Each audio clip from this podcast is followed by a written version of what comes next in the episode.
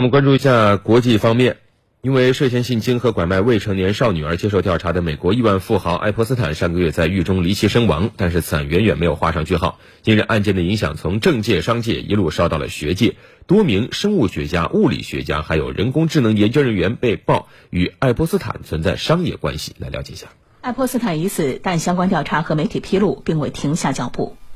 六号，《纽约客》刊登名为《某精英大学研究中心如何隐瞒其与爱泼斯坦关系》的文章，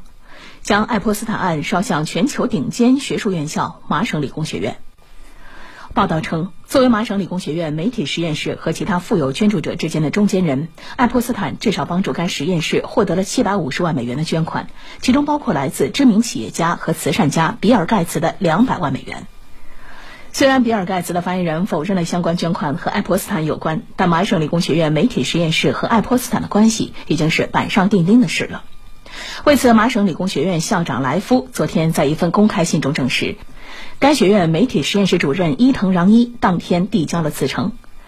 按照媒体的说法，伊藤和实验室其他人在明知爱泼斯坦已经被列为不合格捐赠者之后，依然接受了大量由其牵线的捐款，并故意隐去了爱泼斯坦的名字。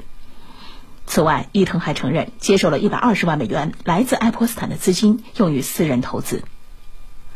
麻省理工学院媒体实验室成立于一九八五年，是一个跨学科研究中心，包括亚马逊电子阅读器上使用的电子墨水等在内，不少技术创新的背后都有着他的身影。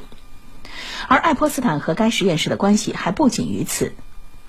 爱泼斯坦案的受害者称。曾被迫与麻省理工学院教授马文明斯基发生性关系，当时受害者只有十七岁，明斯基七十三岁。马文明斯基是人工智能领域的先驱者，也是该媒体实验室的创始成员之一，已于二零一六年去世。事实上，虽然美国法律规定高等院校的研究项目不能直接接受来自商业财团的赞助，但是大多数实验室的运转依靠各种捐款经费，比例甚至高达九成。目前看来，爱泼斯坦很可能在这当中扮演了一个不怎么为人所知的中间人角色。